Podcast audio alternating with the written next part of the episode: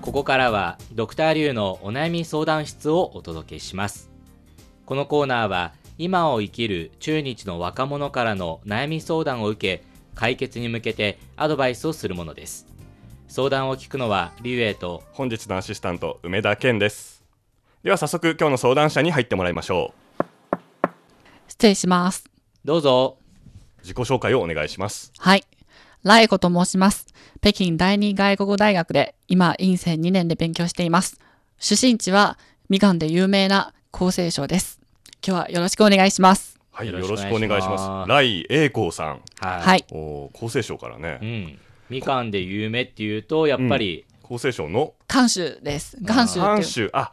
監修っていうのはすごく難しい字ですねうんもうめちゃくちゃ有名ですよ日日本で言うともしかしたら、うんうん味はデコポンに近いかもしれないですねちょっと大きいみかんですか大きいです。なるほどね、はいそうねデコポンのようなデコポンのようなみかんでものすごく甘いですそれをたくさん食べて育ちましたが、そうです。いっぱい食べましたね。正月の時にいっぱい届いて、うんうんはい。もう食べきれないくらい。あ やっぱお正月の時期にお正月の時期に一番盛んあですそうなね。んですね旬ですよね。本当に日本と一緒なんですねあそうですね、うん、なるほどなんか中国だとね春節の時期にこうピーナッツをたくさんピーナッツとかひまわりの種とかね、はいそういはいうはい豆類を食べるイメージがありますけど、そうです。ライさんのふるさとではみかんもみかん、もうそれと同じぐらい定番です。親近感が湧きますねはいでもそのみかんって、はいあの普通に食べる以外に地元の人は他にどういうアレンジというか食べ方をするんですか他の家庭ではどう使ってるかわかんないですけど、うちでは生で食べるのが一番その風味があるって、ああなかなか調理はしないんじゃないですかね、まり調理しないですね。加熱したりとかなるほどはしないのかな、しません。ややっぱね産地の人の食べ方がやっぱ一番美味しいとね、まあそうです言よわねれますからねそうなんでしょうねでライさんはその厚生省出身で、はい大学から出られたんですかそうですね。大学は大連外国語大学で、大連外国語大学といえば日本語で有名な有名なところです名よ門ですねね。はいでじゃあもうその時点で日本語を勉強しようと思ったんですね。そうです。そのきっかけは何ですか。きっかけは高校時代フェアリーテールとうんワンピース、そしてブリーチあ、日本語のアニメいっぱおアいニフメ見ェアてリまーしテたのール、で、ワンピース、ブリーブチリーチどれもね日本でどれも人気の少年漫画ですけれども、はい。のアニメを見て、それをきっかけに日本語を勉強したいとあじゃあも思ういま最し初から日本で日本語をやりたくて大連の大学を目指したとた。。そうです。なるほいどやね、うんどれも身近で身近っていうかもう最近の作品ばかりですよね確かにね、まあうんワンピースはね私は小学校の頃からありますけど、フェアリーテールとか比較的新しあとひ比較的ですねいですね。うんはい、それからじゃあ今大学院で北京市に来たとそうです。いうことなんですね。はいそれはもう日本語の勉強を続けるため。そうですね。はい。ちなみに専攻は何ですか専攻は日本語の通訳です。ああ通訳通訳。ねこの間つい、まあ、最近ですけど週末に2外でその通訳コンテストっていう大会があはい、北京行われ第まして二外国語大学といえば実は劉さんの母校でもまあそうですねありますからね、はい後輩なわけですねでコンテストがあってあって、はでいライさんも出場されたんですよね。はい、出場させていただきました。おお通訳のおーはい、どの部門ですか蓄字通訳の部門で蓄字通訳おーはいで、結果はえ結果は二等を取らせていただきました。二等二は等い。賞すごいじゃないですすか。ごいじゃないですかいえいえまだまだ勉強不足だなって審査員の方の意見を聞いて分かりました、おでも謙虚ですね、うん、でもなんか厳しい感じはしますけど、で、一等賞はちなみにどこの大学でしょうか一等賞は今回は不在ということですねあおあーえじゃあ実質1位じゃないですかいやそんそんなことはそんなことはないと思います、ね、でもまあまあそれぐらいね、うん厳しいコンテストということですよね,、厳しい大会っていうそここでね見事に2位に輝いたとは通りで日本語はうまいわけですね、とですよねいえいえいえうん納得ですすね。はいやっぱ難しいですか通訳は勉強してて。難しいですねやっぱり通訳っていうのは自分普段で喋るのと何か聞いて自分の理解した上で言語を変えて人に伝えるのとやっぱり違うなってつくづく思ってます。ななるほどねこのつくづく思うとか出てこないですよ普通まあそうですいね。やねいえいえさすが日本語のね上手だと思いますけどなるほどでも将来的にはそういう通訳の仕事とかをしたいと、そうですわかりますねできればやってみたいですけれど、うんっていうのも視野に入れてるんですね。はいはいじゃあはいそんなね、ライさんのお悩み聞いていきましょうか。はい。ということで、えーさて今日はどんなお悩みでしょうか通訳業をしたいんですが今後 AI が進化することによって仕事の機会が狭まる傾向が強まっている中でなかなか今は踏ん切りがつきません。これはなんか、なかななかるねほ、どね。難しじゃあい。今まさにさっきなのねいですね話の続きですよね。通訳をしたいけど、していいのか、うんこれからこの業界どうなるのか、ちょっと心配があるということですね。ね、ちなみにこの場合の通訳っていうのはあの話す通訳と書いたりする翻訳も翻訳も入ってます。含まれてもですね、はいまあ、通訳翻訳業がなるほど、うんどうなっていくのか、なんか実感はあるんですか AI が迫ってきてるみたいなありますね。うん、以前大連外国語大学でガイドさんを育成するためのコースがあったみたいでが観光ガイド、観光ガイド、はいでそれが AI の普及によって現在そのコースがなくなったって話おー聞いていますけれ大ども学のコースがなくなった、そうですね、かなりリアルですねそれはそれはまさにね仕事減っちゃったっていうふうにもうん、実際に言えるのかな、ううんん、旅行のガイドさんも減ってるですね私日本で1年間留学させていただきました、はいその間はアルバイトしてた時に観光客の方がうん誰かガイドさんを連れてくるんじゃなくて、うんこう機械を話してその機械を使って通訳しているところをたくさん見ましたちなみあにーどこに留学していたんですか京都ですあ、まあうん観光都市、まあはいそうですよね、そうか京都に来る外国人がはいガイドをつけないではい何か機械を使ってだと、そうですそれちょっと焦りますね、うん確かにね、まあ、ショックでしたよねまあでもそれそういうの見ちゃうとんそうですねでもそれはその地元の人と交流してる時にその機械も使うんですか、地元の人と交流してるまあ時会話は、の時に使う機械なのかうんはいただ単にそのそこの観光スポットに行けばそこの観光スポットを機械が紹介してくれるのかどちらが機械が翻訳をしてくれるのか会話の時に使う機械ですね例えば店員さんにはいはい聞きますね。うん例えばあここに行きたい、うんどう行けばいいんですかっていうような話を聞きに向かって言えば中国聞語例えばきそう中中国国語語英語でで言言えうとばちゃんと日本語機で械出がて日きちゃ本い語でま話すしてあ話すじゃなくてちゃんと文字に移っあなるほどて、なはるほい、どそれを見せればなんとかなるんですね。なるほど、ねそれをね通訳をこれから目指す人がね目の当たりにするとやっぱりちょっとね衝撃というか、考えちゃいますねこれはね、ね、これから機械の進歩嬉しいことでもありますけれどもはいそれでね焦る人たちもそれいますよね、うんうんで実際にあのさっき言ったのは留学の時に見た光景じゃないですかはい、で今実際にやっているアルバイトとか、はい先生のお手伝いで翻訳通訳をしたりですとか、っはいていった時に AI が今ね迫ってきているというような実感ってありますか、今やってる仕事はゲームの翻訳なんですけど、はいはいうんそれは AI と関係なしにただ日本市場での進出がうんうまくいかないみたいで、そそういうのが原因で仕事が減ってるんですけど中国のゲームを日本にはい送るときにローカライズして翻訳する仕事は減ってそうるでですもでもそれは AI というよりも、まあ、そのゲームの人気とかそう日ですね本ゲでーの、ムまあの人気うんね、イですねメージとかね、はいまあ、そういう外的要因もねまああるっていうこあとでるすね中にさらに AI の AI が存在とうんそうですでもそれは翻訳ですよね翻訳ですうん翻訳は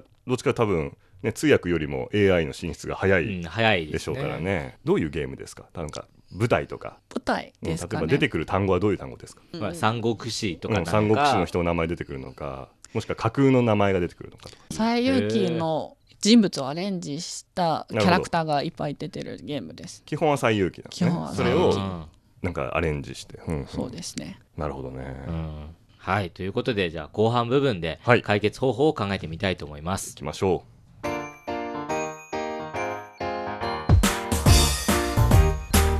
お聞きの放送は北京放送中国国際放送局です。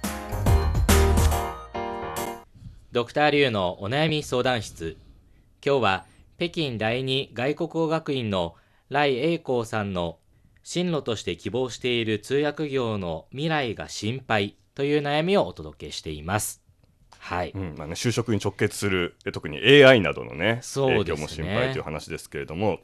じゃあどっちからアドバイスしていきますか、はいじゃあ私からいきましょうドクターリュウからお願いします、お願いしますまあ、実はね、はいこの AI とかあの外部の要素によって通訳はこれから心配という悩みはね以前もありました、ね、その時にちょうど私と梅田さんがええ担当してまあいろいろアドバイスをしたんですがまずねその時の、えー私のアドバイスが心配いらないよとっていうあのアドバイスだったんですね、はいでそれはあの通訳っていうのは言葉の問題以上にニュアンスを伝えるのが大切だよっていう話をした上で心配いりませんっていう話を私は当時しましたほうほうほうで今回のアドバイスなんですがもちろんそれも、まあ、一つの考えとして私の中に残っていますしそれをアドバイスしたいと思いますそれほどあすぐもう迫ってるっていう心配はいらないと思いますただですねもう一つアドバイスをしたいのが通訳っていうのは、まあ、実際に言い換えると一つの武器ですよねライさんにとってはそうですうんね。一つの武器であってはい。それはいろんな人たちの、まあ、役に立つ武器いいものっていうことですもんね。はい。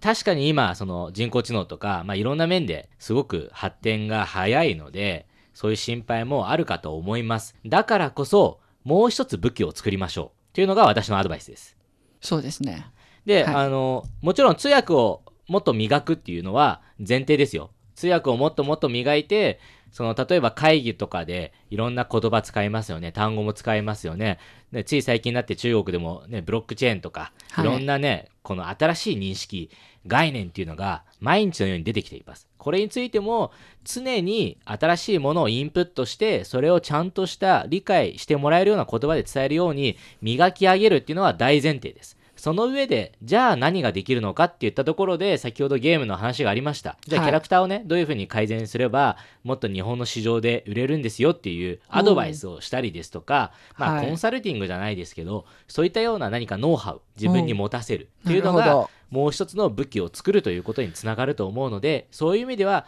通訳を磨き上げた上でもう一つ新しい武器を作るのが、えー私のアドバイスです。はい。わかりはましいた。わかりましたドクターリュウありがとうございます、はいじゃ皆あさん次は私のアドバイスしたいと思うんですけど、はい。そうですね前回同じような質問を受けた時にえー私はですねむしろ AI が進歩してるのはいいことじゃないかと、うん、はい。それを通訳の武器として使ってはい。よりいい通訳をできるようにあるいはまあ通訳を楽にそうでですきるようにそういうふうに逆にね、はい進歩を恐れずにそれを活用することを考えてはどうかというほうほうほうアドバイスをしましたでもちろんそれも今もそう思ってますしプラスまあ最近あったことで話しますと、えーまずね一つは、えーある日本の有名な通訳の人に最近あったんですけれどもはい。その方がね最近心配してる嘆いてることがあってうん今日本には中国語の通訳は結構いるんですってほうで中国人もたくさんいるんですけれどそうですまかあ。全員がそうじゃないと思うんですが例えばその通訳の仕事に行った時にはい。あまり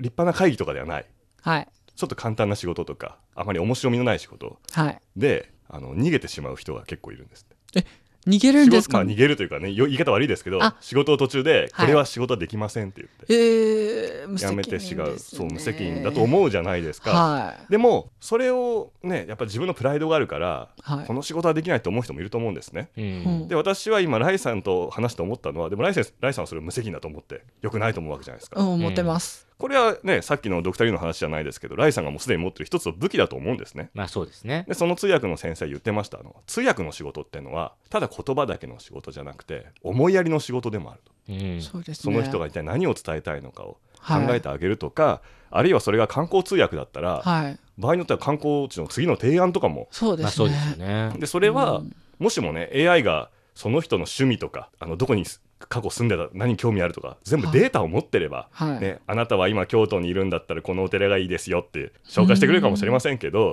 でも人間の通訳だったらそれをコミュニケーションの中で、うんね引き出して「あ厚生省出身なんですかみかんがお好きなんですかあじゃあみかんの美味しいお店ありますよ」とかねなるほど、そういうのをもしかしたらでき、きるかもしれませんよね。はい、そういいうう人間にしかできない思いやりっていう部分が一つあると思います。あとはもう一個はあのこれもね最近アニメの面で私は聞かれたことあるんですよ。はい、この大学の名前ってあるって聞かれたんですね。えその大学っていうのは広末大学っていう、広末これある漫画のね、はい大学なんですけどでなんでそれ聞かれたかというとこれ日本のアニメで出てくる大学の名前で英語に翻訳するからどういうふうにすればいいかわからないと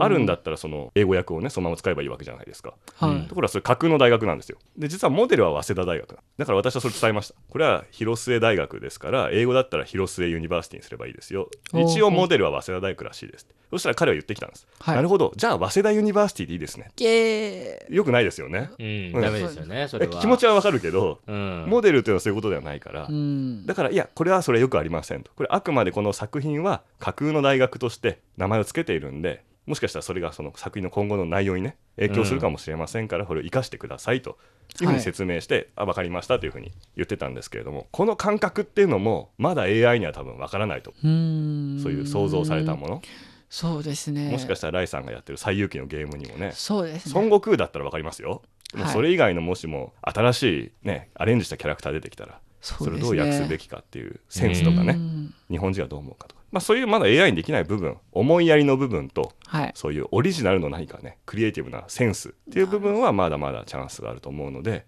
うんもちろんドクター・リュウの言うような他の武器でもいいですけど、はいそういうところはまあすでにある武器かもしれませんね。うんはい、なるほどそういうのを活用してはどうでしょうかというのが私のアドバイスでした。はい。ということで、ライさんいかがでしょうか 本当に貴重な意見を聞くことができました梅田さん龍さんありがとうございますこちらこそありがとうございます。はいさっき龍さんが言った日本語以外にもう一つの武器を作ろうっていう話を聞いてまさに今考えてることなんですねもし通訳者いずれ通訳者を目指すなら一旦企業に入ってもう一つ仕事を積み重ねなねながらそうもう一つの武器を作っていこうかなって考えてるんですけどそれこそ企業側が日本語だけで私を受け入れてくれるかちょっと今心配の種ですけれども、うん日本語で自分を際立たせてちちゃんと就職できるのか今もう直面してる問題ですね。あともう一つさっき梅田さんが言ってくださったその、うん、AI を利用して人間の思いやりの部分を人に届けるっていう話を聞いて本当に私感心しました深く感銘を受けましたなぜかっていうと今まで AI に仕事取られちゃうよってみたいな話いろいろと叫ばれてるんですけど私もそれを聞いてずっと怯えてたんですね AI をずっと AI から逃げて AI を利用することを考えたこともなかったんですでさっきの話を聞いてあやっぱりコントロールするのが人間だなって思って AI を駆使して自分の思いやりの部分を人に届ける手もあったんだって思いました本当に貴重な意見2人ともありがとうございましたいや、なんかね、うまくまとめてもらって。こちらこそね こちらこそ。でもねこれで自信をつけてぜひね、うんこのこれからの就活もはい頑張ってほしいですね。そうですねきっ。と大丈夫ですよ。大丈夫ですよ。はいはいはい、ありがとうございます。ドクターリュウのお悩み相談室。今日は北京第二外国語学院の来英光さんの進路として希望している通訳業の未来が心配という悩みをお送りしました。それではまた次回。再见再见